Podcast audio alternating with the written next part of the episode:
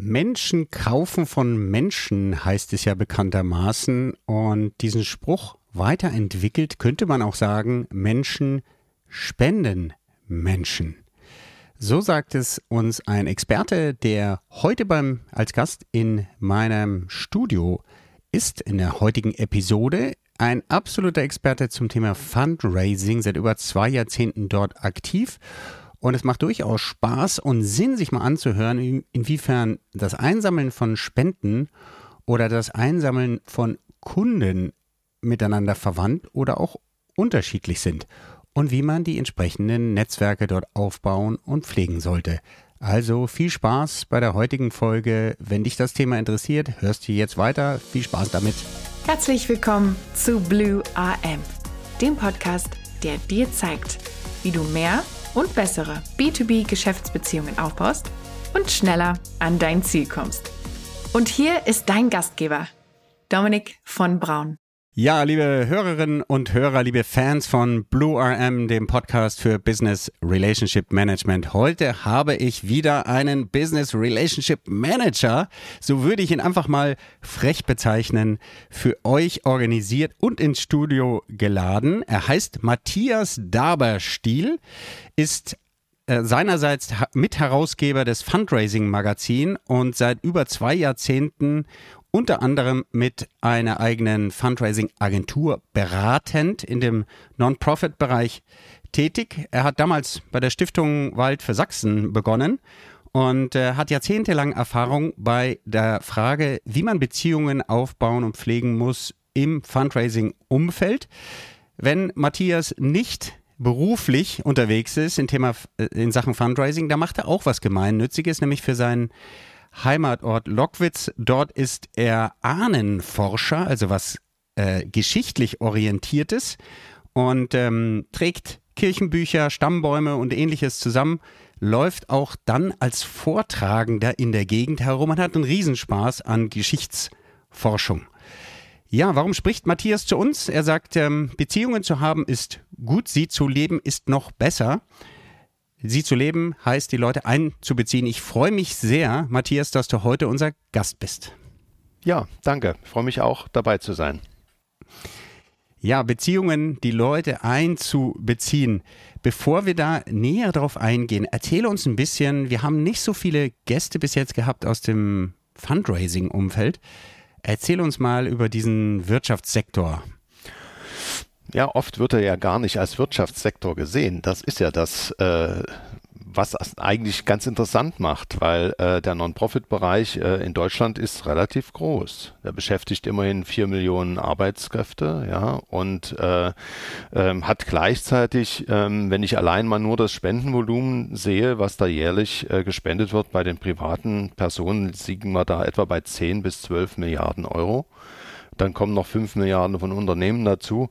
Äh, und dann reden wir auch noch über Stiftungen. Also der Markt ist etwas unübersichtlich. Er ist auch schlecht erforscht äh, äh, und das ähm, sorgt dann immer so für Irritationen zum Teil auch, stelle ich immer wieder fest. Aber es ist ein Bereich, der Deutschland sehr prägt. Ja, sei es in der Pflege, in der Wohlfahrt, äh, aber auch in der Entwicklungszusammenarbeit, äh, in zivilgesellschaftlichem Engagement. Also da ist sehr, sehr viel dabei. Ich sage immer, wenn der gemeinnützige Sektor mal streiken würde, dann würde sich Deutschland wahrscheinlich ganz schnell totlegen. Ja, das, das glaube ich sofort. Würdest du sagen, dass da Deutschland auch anders ist als andere Länder? Nicht unbedingt. Die Tradition im Fundraising ist schon sehr alt, geht auch äh, schon sehr lange zurück. Also oft wird ja immer gesagt, das Fundraising kommt aus den USA. Ne? Ähm, das ist ein Trugschluss. Also die ersten Community Foundations, also Bürgerstiftungen in Chicago beispielsweise, wurden von deutschen Auswanderern gegründet. Und das muss ja aus einer Tradition herauskommen.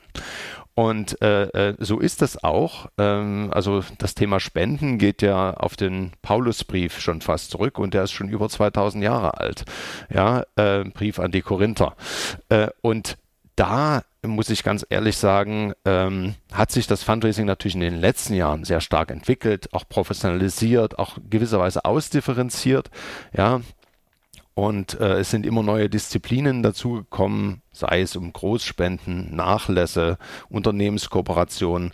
Es gibt eigene Abteilungen mittlerweile in großen Organisationen dafür. Also da hat sich so einiges getan und äh, diese Entwicklung ist aber sehr positiv zu sehen. Mhm.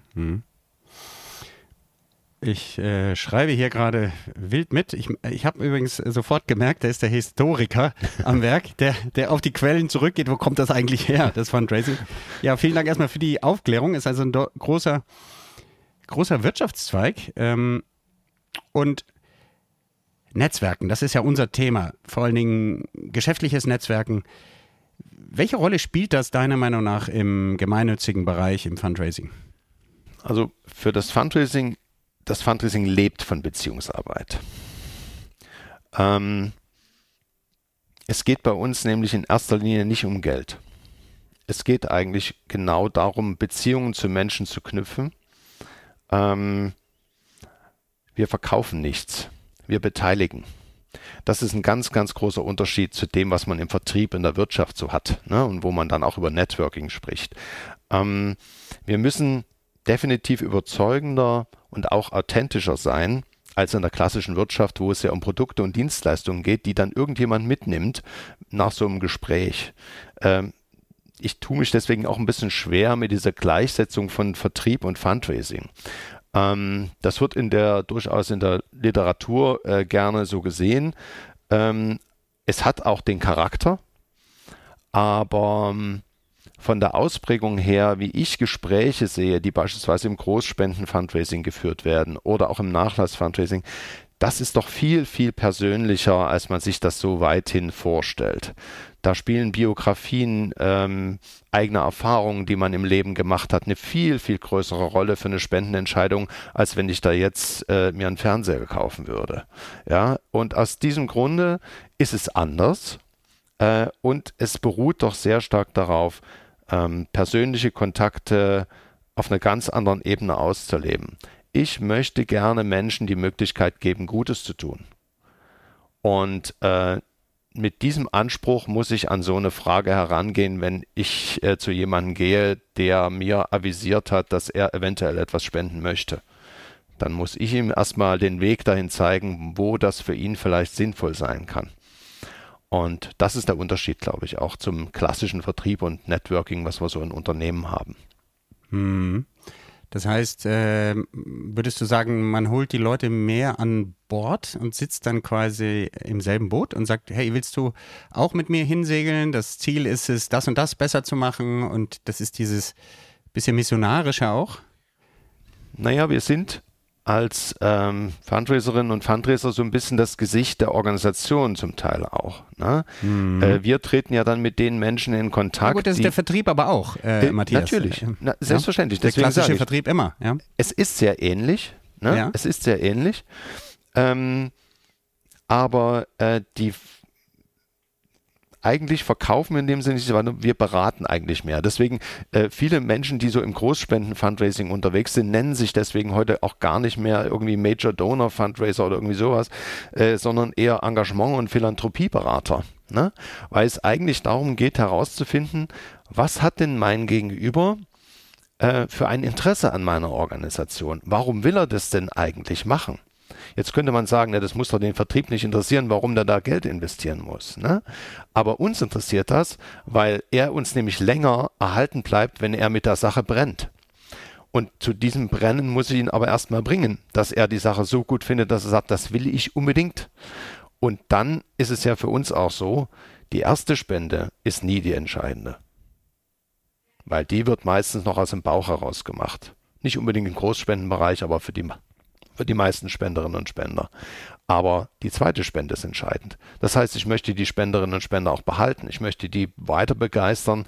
Ich will die in meiner Organisation behalten. Also das Thema Community Management, äh, auch solche Fragen wie Spenderbindung sind ganz, ganz extrem wichtig. Ne? Kundenloyalität ist ein ganz, ganz großes Thema äh, im Fundraising, noch viel, viel größer als bei den meisten Markenartiklern. Hm. Jetzt äh, kommt mir natürlich in den Kopf, wenn, du hast ja eben die Zahlen der, der vier Millionen Beschäftigten in dem gemeinnützigen Bereich genannt. Da kann es ja auch durchaus mein ich sag mal, Beziehungsziel oder Ergebnis meiner Beziehungsarbeit sein, dass ich einfach eine Zeit spende, also die Arbeitskraft von jemandem bekomme, äh, für was auch immer. Ne? Äh, ob das jetzt ein Anstreichen einer Wand ist oder herumlaufen mit einer Büchse oder was weiß ich was, ja. Ähm, oder, oder eben Tätigkeiten ausüben, ohne, ohne bezahlt zu werden dafür, ja.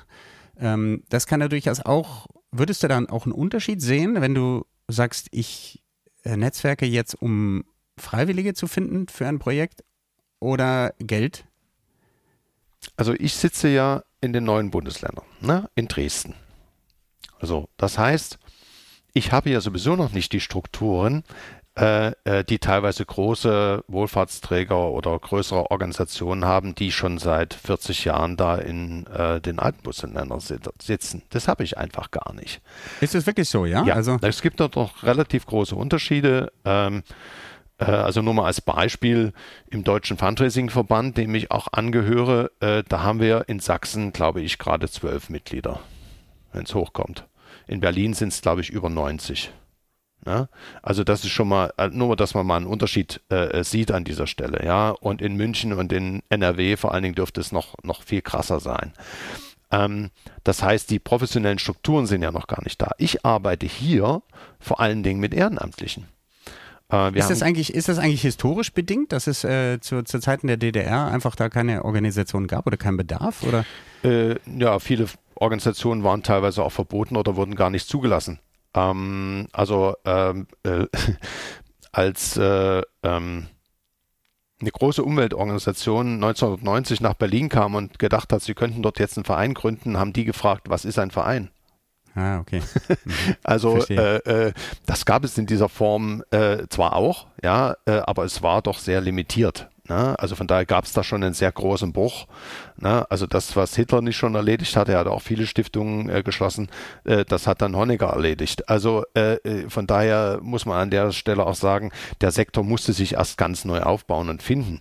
Von daher ist es auch nicht verwunderlich, dass es da Defizite gibt, aber ähm, viele trauen ja auch immer noch äh, den Menschen in Ostdeutschland nicht zu, dass sie spenden das ist der größte Unsinn der Welt, aber ähm, ist schön für mich, weil äh, bleibt mehr Arbeit für mich und äh, auch ähm, ein breites Feld, auf dem ich ähm, mit meinen Kunden gemeinsam dann um Spenden bitten kann. Äh, wir haben hier einfach weniger Konkurrenz. Ist so. Hm, hm. Oh, sehr spannend. Ähm, und jetzt nochmal zurück zu der Frage, ob, äh, wenn, wenn du jetzt, sagen wir mal, du machst eine Veranstaltung und ähm, baust ganz gezielt Netzwerkkontakte auf, um Freiwillige zu finden. Ich weiß nicht, äh, gib mir mal ein Beispiel, den, den Wald zu säubern oder nach Borkenkäfer zu suchen oder so, ja? Ja. Ähm, und äh, also deren, deren Zeit zu beanspruchen oder andererseits jemanden zu finden, der sagt, äh, ich brauche jetzt 100.000 Euro, weil wir brauchen hier eine neue, ich weiß nicht, ich weiß nicht, was für, für, für eine Geschichte, was man im Wald braucht, ein Traktor oder so, ja? Ähm, also im Endeffekt ist es ja immer die Frage, ähm, gerade wenn es um Beziehungen zu solchen äh, gemeinnützigen Themen geht, ich kann ja keine Gegenleistung geben in dem Sinne. Ne? Außer, dass die Leute begeistert sind, dass sie sagen können, ich habe was für einen guten Zweck getan. Ne? Ähm, das kann jetzt eine Spende sein, das ist auch eine Form der Beteiligung. Ne? Für viele ist es ja auch so, sie haben wenig Zeit, sie haben aber Geld und sagen sich dann, äh, da bin, da mache ich mich jetzt frei sozusagen, ja, mit so einer Spende. Es gibt auch Leute, die machen das sehr bewusst, die schauen sich ganz genau an, wohin sie ihr Geld geben, ist das effizient, die wollen auch Zahlen sehen und so weiter. Äh, es gibt auch Leute, die total aus dem Bauch raus spenden, ja, weil sie das einfach gut finden. Äh, ähm, und ähm, wiederum andere haben persönliche Beziehungen zu Vorständen oder auch zu Mitarbeiterinnen und Mitarbeitern in Organisationen, die sie kennen, denen sie vertrauen. Überhaupt, das ist ein ganz großes Thema im Fundraising. Vertrauen ist die Währung im Fundraising. Ja, wenn du kein Vertrauen aufbauen kannst für deine Organisation, hast du keine Chance. Dann gewinnst du auch niemanden. Und damit haben wir in den letzten Jahren schon sehr zu kämpfen. Viele NGOs äh, leiden eher unter dem Vertrauensverlust oh, ähm, und ähm, das hat auch was damit zu tun, äh, dass in der öffentlichen Diskussion natürlich auch NGOs äh, nicht mehr diesen Bonus haben, wie sie das jahrzehntelang hatten, sondern dass sie eben auch jetzt liefern müssen. Und ähm, äh, das ist eben nicht mehr so wie früher. Es ist nicht mehr so einfach, die Menschen zu überzeugen. Ähm, was ich hier in den neuen Ländern zum Beispiel feststelle, ist, ähm, die Leute sind kritischer. Die mhm. schauen sich ganz genau an, ob sie ihr Geld da irgendwo hingeben oder nicht. Ich glaube, das hat auch ein bisschen was mit der Nachwendeerfahrung zu tun. Also ich sage immer, die Ossis sind einmal vor der Wende und einmal nach der Wende verarscht worden. Und aus diesem Grunde äh, äh sind sie einfach vorsichtiger. Ne? Viele sagen dann auch immer, ja, die sind so ein bisschen kauzig, ein bisschen, ne? kann ich so gar nicht äh, bestätigen. Ganz im Gegenteil. Es ist eher so, ähm, dass sie sich bewusst für eine Sache entscheiden und da auch ein bisschen länger drüber nachdenken. Und äh, wenn man sie aber dann einmal gewonnen hat, dann sind sie treu wie Gold. Und das ist eigentlich eine sehr schöne Sache für das Fundraising, weil ich dann natürlich Menschen habe, die mich über viele, viele Jahre begleiten, die sehr lange in Organisationen verbleiben. Also wir haben äh, äh, wirklich Organisationen, da haben wir Leute, die sind seit 20, 30 Jahren dabei, ob das als Spender oder als Mitglied äh, äh, oder eben als Ehrenamtlicher spielt dabei eigentlich nicht so sehr die Rolle. Es ist ja immer die Rolle, die man sich selber dann gibt in der Organisation. Was kann man selber leisten? Ja? Wenn die Kinder aus dem Haus sind, hat man mehr Zeit. Ja, dann verbringt man erstmal Zeit mit seiner Frau vielleicht besser, äh, als dass man das jetzt in eine gemeinnützige Organisation steckt. ja, damit nicht die Frau auch noch aus dem Haus ist. So ne? ungefähr. Ne? ja. So, und das sind so die Dinge, wo man dann auch ein bisschen gucken muss immer. Ne? Es ist so, äh, Ehrenamt hat auch so gewisse Phasen. Ne? Also Leute, die zum Beispiel ein Amt übernehmen in einem Verein, ne? Das machen die auch nicht aus Jux. Das überlegen die sich sehr, sehr genau. Und ich habe mir das auch sehr genau überlegt, ob ich den Heimatverein da als Vorstand übernehme. Aber ich brenne für das Thema. Es macht mir wahnsinnig viel Spaß. Und äh, äh, auch mit den anderen im Verein dann zusammenzuarbeiten, an Themen äh, ähm, zu recherchieren, zu suchen. Äh, wir haben gerade einen kleinen Nachlass bekommen für eine äh, über die erste Apotheke, die es hier in Lockwitz gegeben hat. Ja, wunderbare Informationen, die sonst verloren werden, äh, die aus dem Gedächtnis verschwunden wären und jetzt sind sie äh, konserviert, äh, sind veröffentlicht äh, und damit für alle zugänglich. Und das ist das, was mich dann so antreibt. Und so ist das im Endeffekt auch mit allen möglichen anderen Themen. Es gibt viele Leute, die treibt das an, sich gemeinnützig zu engagieren. Wir sind soziale Menschen. Wenn wir das nicht wären, wären wir alle Psychopathen. Ne? Und aus diesem Grunde, äh, wir wollen helfen. Aber manchmal machen wir es den Leuten echt schwer zu helfen. Und das ist eher das Problem. Und das ist die Arbeit, die wir als Fundraiser und Fundraiser haben, es leicht zu machen, zu helfen. Durch eine Spende, aber eben auch durch ehrenamtliche Tätigkeit. Mhm. Ja, bei mir, ich habe jetzt neulich, äh, weil ich gerade in einem interessanten äh, Coaching-Prozess mich selber befinde, im Zusammenhang eines möglichen Erwerbs einer äh, einer Unternehmensbeteiligung, wo ich dann in eine Partnerschaft reintreten würde. Ja, und da ist es mir sehr wichtig, dass wir als mögliche Geschäftspartner vorab prüfen, wie würden wir denn auf der persönlichen Ebene zusammenkommen. Lange Rede, da ist in meinem Persönlichkeitsprofil, was wir da erstellt haben mit, mit dieser Coachfrau, aufgefallen, ähm, dass, äh, oder ein Merkmal, dass ich, was soziales Engagement angeht, nicht den herkömmlichen Ausprägungen gegenüber ich als Person Dominik, ja, ähm, so der Gebertyp bin nach, äh, der, der jetzt wahrscheinlich als Spender in Frage kommt oder Zeitspender, ich bin eher der Typ, war immer schon so, der sagt Hilfe zur Selbsthilfe. Mhm. Das heißt, wo ich mich engagieren kann, ist alles, was rund um Bildung angeht, damit, äh, Ausbildung und so weiter, dass die Leute selber in Quark kommen, weil ich an die Selbstmotivation der Menschen glaube. Ähm, und da gibt es ganz unterschiedliche Ausprägungen. Es hängt sehr stark von deiner Person ab. Ne? Ja, und genau das ist es, was im Fundraising dann eben so den Ausschlag auch geben kann. Ne? Für wen entscheiden sich die Leute zum Schluss? Sie entscheiden sich nicht mal unbedingt nach der Organisation. Sie entscheiden sich oft nach den Menschen, die da sind, denen sie vertrauen. Ähm, äh, die Amerikaner haben das auf einen kurzen Nenner gebracht. Die nennen es People give to People. Ja, äh, und genau das ist das Fundraising-Motto. Ja, das heißt, Beziehungsarbeit ist deswegen enorm wichtig. Und gerade wenn wir über große Spenden sprechen, und da reden wir über Beträge, die über 10.000 Euro liegen, ja, mhm. bei den meisten Organisationen. Ähm, da reden wir teilweise auch über Beträge von 100.000 bis Millionen. Mhm. Und wenn wir über solche Dinge reden, ja, natürlich muss da eine Vertrauensbasis da sein und da muss ich gute Gespräche haben und da wird es auch persönlich. Natürlich. Mhm, natürlich. Es geht gar ja. nicht anders. Ich kann da nicht auf der reinen Vertriebsebene bleiben und mich hinter meinem Produkt verstecken. Das geht nicht.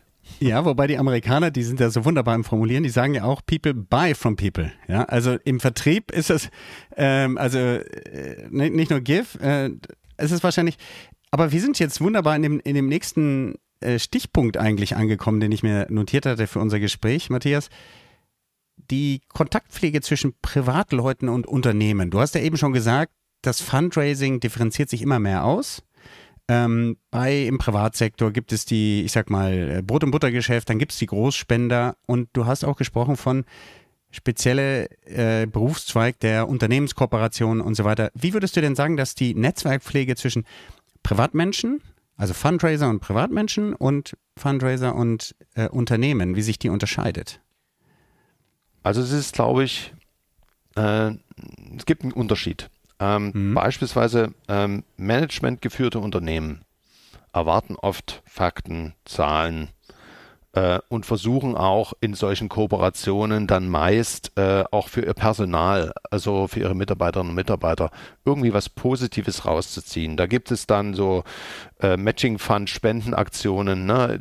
Personal spendet und wir als Unternehmen geben was dazu oder so Payroll Giving Geschichten, ne? dass man dann von seinem äh, Gehalt etwas spendet äh, äh, regelmäßig oder dass man sogar äh, gemeinsame Teambuilding-Maßnahmen mit NGOs zusammen organisiert, äh, beispielsweise Schulen in Afrika baut äh, oder andere Dinge tut, ähm, einfach ähm, weil das natürlich dann auch auf die Unternehmensphilosophie so ein Stück weit einzahlt. Ne? Und auch, ich meine, wir reden heute über Fachkräftemangel. Solche Teambuilding-Maßnahmen sorgen natürlich dann dafür, dass man sich besser kennenlernt, dass man äh, da auch Vertrauen schafft. Ne? Also äh, wenn der Chef den Zaunpfahl hält, den dann die Sekretärin einschlägt, das braucht Vertrauen, ne? dass die Kollegin mit dem Hammer gut umgehen kann. Ähm, also es ist ähm, Imagefaktor spielt natürlich auch eine Rolle bei Unternehmen, klar. Das ist wiederum für die NGOs oft eine Gratwanderung. Ne? Äh, weil man da natürlich auch schauen muss, äh, wie ist dann die Glaubwürdigkeit der Non-Profits an dieser Stelle. Deswegen gibt es auch viele NGOs, die gar nicht mit Unternehmen kooperieren, die das grundsätzlich ausschließen. Ähm, und, äh, aus, welcher, ähm, aus welcher Sorge heraus? Dass sie ähm, missbraucht werden quasi? Äh, aus der Sorge heraus, dass sie dadurch äh, Integrität einfach verlieren. Dass sie dadurch am Markt auch äh, äh, nicht mehr gegen alles vorgehen können, was äh, beispielsweise in Umweltfragen notwendig erscheint. Na, dass sie Kompromisse machen müssen, wo sie keine Kompromisse machen wollen. Also da gibt es aber auch sehr unterschiedliche Herangehensweisen muss man auch ehrlicherweise sagen. Äh, das ein schönes Beispiel für mich ist WWF und Greenpeace. Ja, WWF ist eher, versucht eher zu integrieren, aus dem System heraus äh, äh, zu verändern. Äh, und Greenpeace sagt ganz klar, nein, wir machen keine Kooperationen, äh, wir machen keine Kompromisse. Ja, äh, es sind beides durchaus gängige und durchaus erfolgreiche Konzepte, aber sie sind extrem unterschiedlich ja, um jetzt noch zurückzukommen, äh, der Unterschied zu den Privatpersonen liegt halt darin, dass da die persönliche Beziehung viel stärker äh, ist. Da beziehe ich jetzt durchaus auch inhabergeführte Unternehmen mit ein. Weil da rutscht das nämlich auch so ein Stück eher dann in Richtung äh, eben dieser persönlichen Beziehung. Und äh, wir wollen ja die Menschen beteiligen. Ne? Und ähm, wir wollen aber auch dass sie so ein Stück weit da mitgehen können. Da gibt es dann verschiedene Dinge, die da gemacht werden. Spenderreisen zum Beispiel, die die Spender zum Teil auch selber bezahlen, ja, äh, äh, wo sie dann sozusagen live mal in Projektgebieten sind oder in Projekten einfach zu Besuch sind, sich das anschauen können, also wirklich anfassbar werden, solche Projekte, äh, wo sie auch sehen, wo ihr Geld hingeht.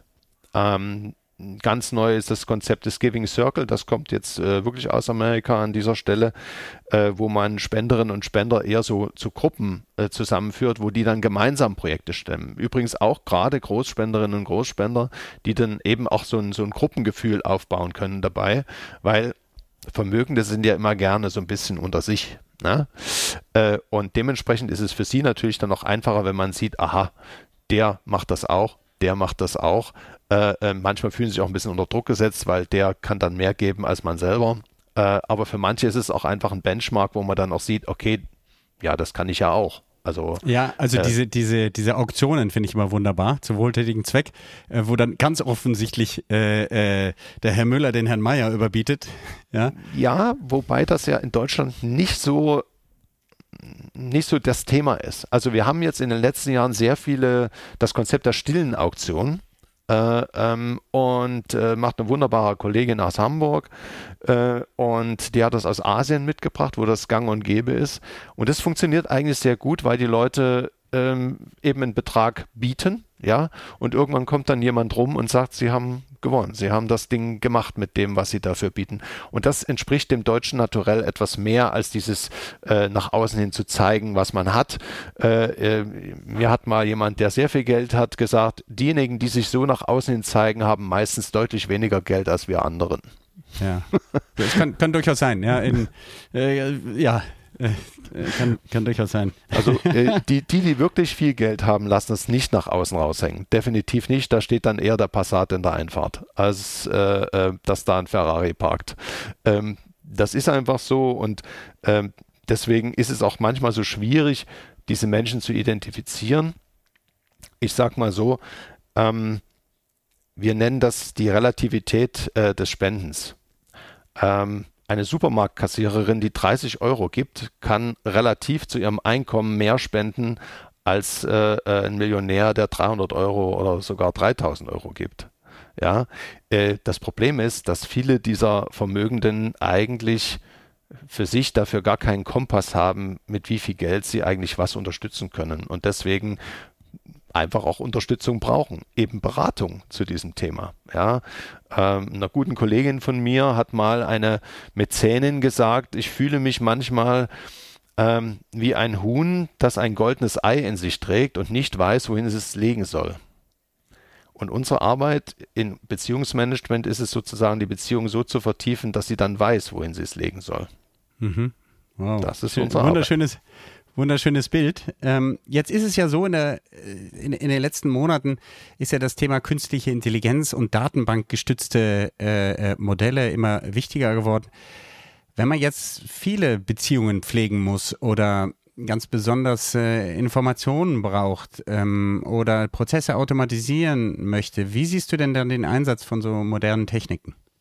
Also das ist eigentlich für Non-Profit-Organisationen enorm wichtig. Und wir waren da sogar mal Vorreiter. Denn in den 60er Jahren hat äh, die Organisation SOS Kinderdorf in Österreich einen der ersten Großrechner angeschafft, um Daten zu verwalten. damals noch IBM, ja, das waren damals noch Schränke, die man sich irgendwo hingestellt hat, ja. Äh, und äh, aber das hat sich natürlich enorm verändert, ja. Also wir als Non-Profit-Organisation haben teilweise gar nicht die finanziellen Mittel, um diese äh, technischen Entwicklungen so schnell zu vollziehen und auch umzusetzen. Da fehlen uns auch die Leute für. Wir können die gar nicht in diesem Maße bezahlen. Das äh, funktioniert so einfach nicht. Das heißt, wir müssen dann schon schauen, ähm, wie können wir von Trends partizipieren. Aber die gibt es natürlich trotzdem auch.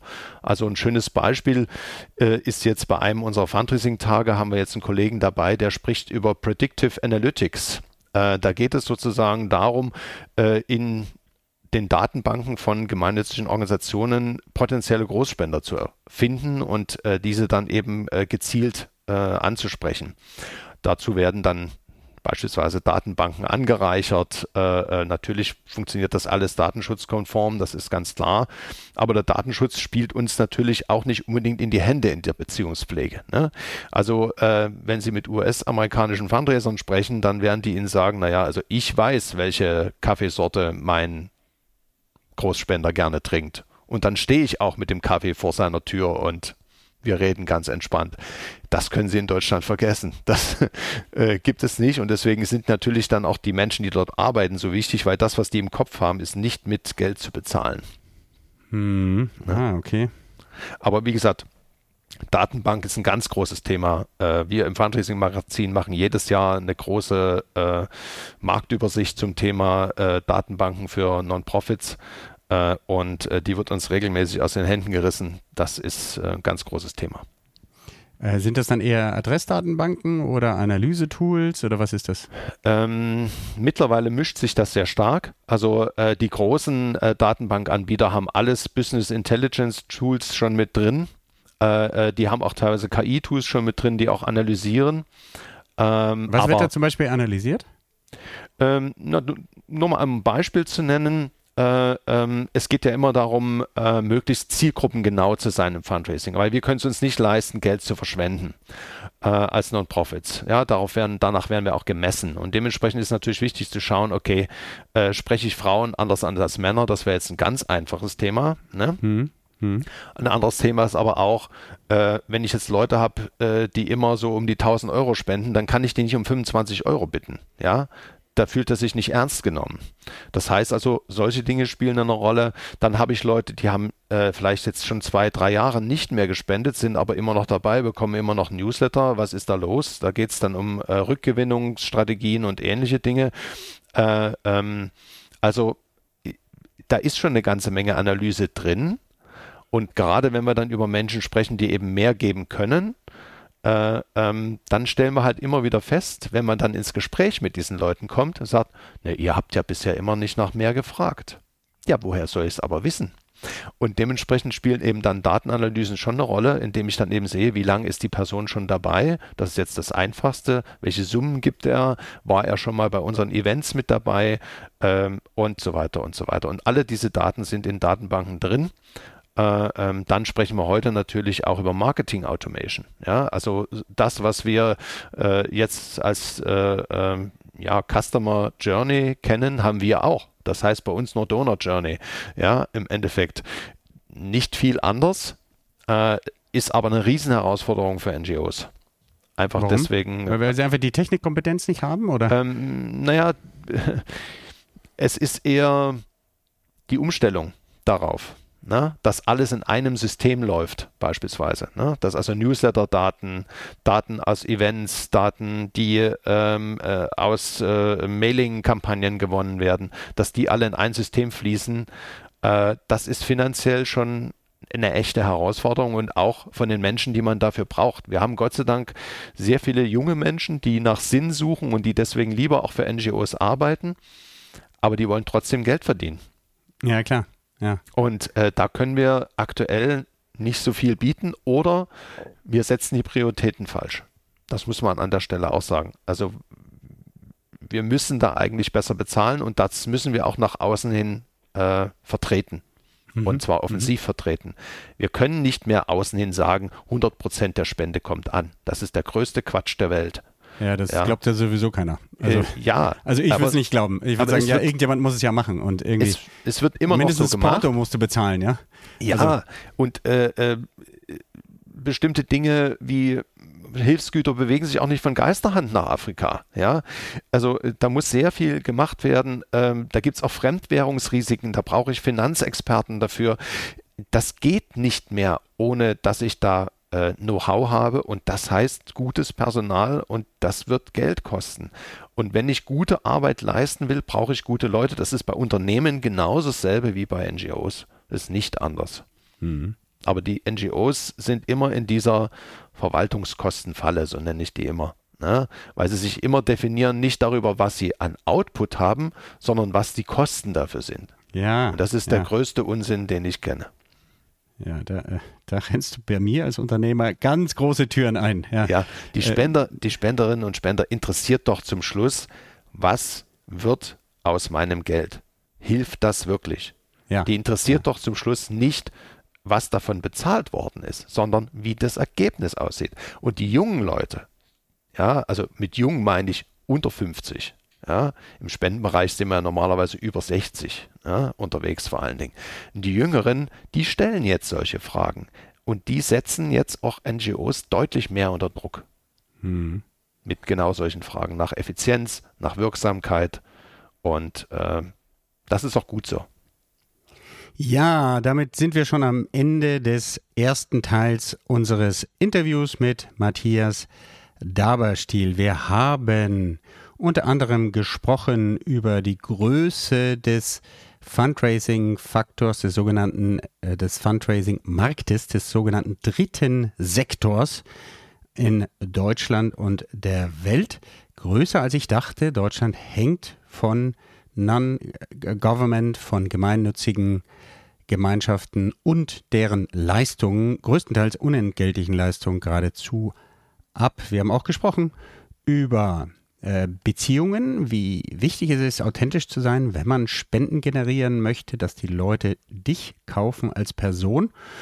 Dann haben wir gesprochen über die Netzwerke und wie die eben funktionieren, Unterschiede zwischen Privatleuten und Unternehmen. Ja, Unternehmen, die eher ein bisschen Benefit suchen, Privatleute einschließlich auch privater Unternehmensspender, Unternehmensinhaberinnen und Inhaber, wenn die jetzt spenden sollen, die schauen eher auf die persönliche Beziehung und wie authentisch ist das Ganze. Also da gibt es leichte Unterschiede laut Matthias. Und dann haben wir über ähm, den Einsatz auch von KI und Datenbanken gesprochen. Hier sieht Matthias ganz klar, ähm, dass wir ursprünglich mal als Vorreiter, Stichwort SOS Kinderdorf, mit dem Computing begonnen haben, heute aber, also wir meine ich jetzt in die Fundraising-Branche, heute aber ein Stück weit zurückliegt weil auch da die Denke zu investieren in den Bereich der IT, der Big Data Analysis, Marketing Automation und so weiter etwas hinterherhinkt ähm, im Fundraising-Bereich gegenüber der Privatwirtschaft. Matthias bemängelt da ein bisschen die Verwaltungskostenorientierung, statt auf Effizienz zu achten, aber er beruhigt uns auch ein bisschen und sagt, das ändert sich mit der jüngeren Generation gerade sehr, sehr stark. Ja, freut euch auf den zweiten Teil des Interviews. Wir haben das extra geteilt, weil es eine Menge an Infos gibt und eine Menge zu lernen aus dem Fundraising-Sektor. Und falls ihr das noch nicht gemacht habt, abonniert einfach diesen Podcast bei den Podcatchern, mit dem ihr hört, Spotify oder Apple oder Google, wie auch immer. Das könnt ihr ganz einfach abonnieren. Und so verpasst ihr auch die zweite Folge nicht. Die wird nämlich nicht nächste, sondern erst übernächste Woche veröffentlicht. Dazwischen gibt es noch eine andere Folge und ihr wisst ja, wir haben jede Menge Know-how und Staffeln hier zu verschiedenen Themen und so bleibt ihr immer auf dem Laufenden, wenn etwas Neues gibt. Also freut euch drauf, in zwei Wochen kommt der nächste Teil. Bis dahin, schön, dass ihr dabei wart. Ciao und ihr wisst ja, Erfolg ist, wenn die Menschen bei dir bleiben. Bis zum nächsten Mal. Werde auch du Architekt oder Architektin deines Business-Netzwerkes. Abonniere jetzt kostenfrei unseren Podcast unter www.blue-am.com und gib uns gerne dein 5-Sterne-Rating auf Spotify, Apple oder Google. Dominik erreichst du persönlich auf LinkedIn oder www.dominikvonbraun.com. Er wartet schon auf dein Feedback zu dieser Episode oder weiteren Themenvorschlägen. Bis bald und denk dran. Your network is your net worth.